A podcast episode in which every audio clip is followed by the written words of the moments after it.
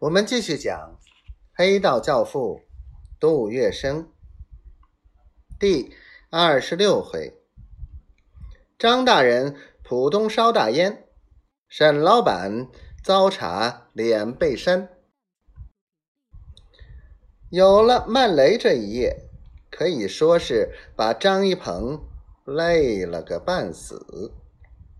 张一鹏躺在舒适的大床上。半眯着眼睛，神仙般陶醉似的做着美梦。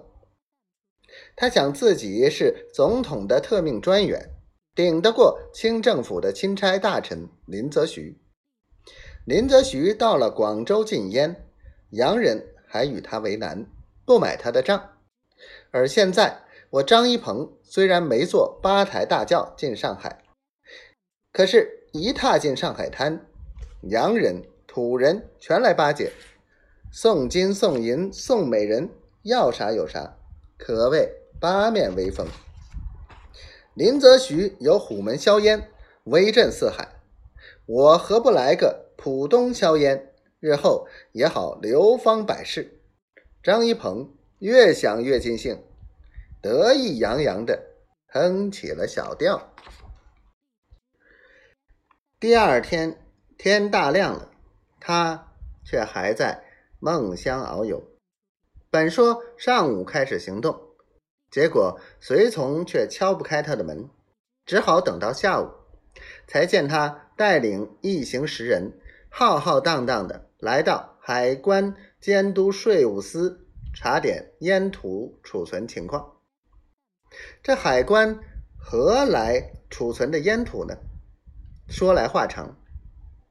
早在一九一五年四月二十九日，正在做皇帝梦而苦于经费太少的袁世凯，突然派清朝末年担任过上海道台的蔡乃煌到上海担任苏赣粤三省的禁烟特派员。蔡乃煌在这里玩起鬼把戏。这时的江苏、江西、广东三省。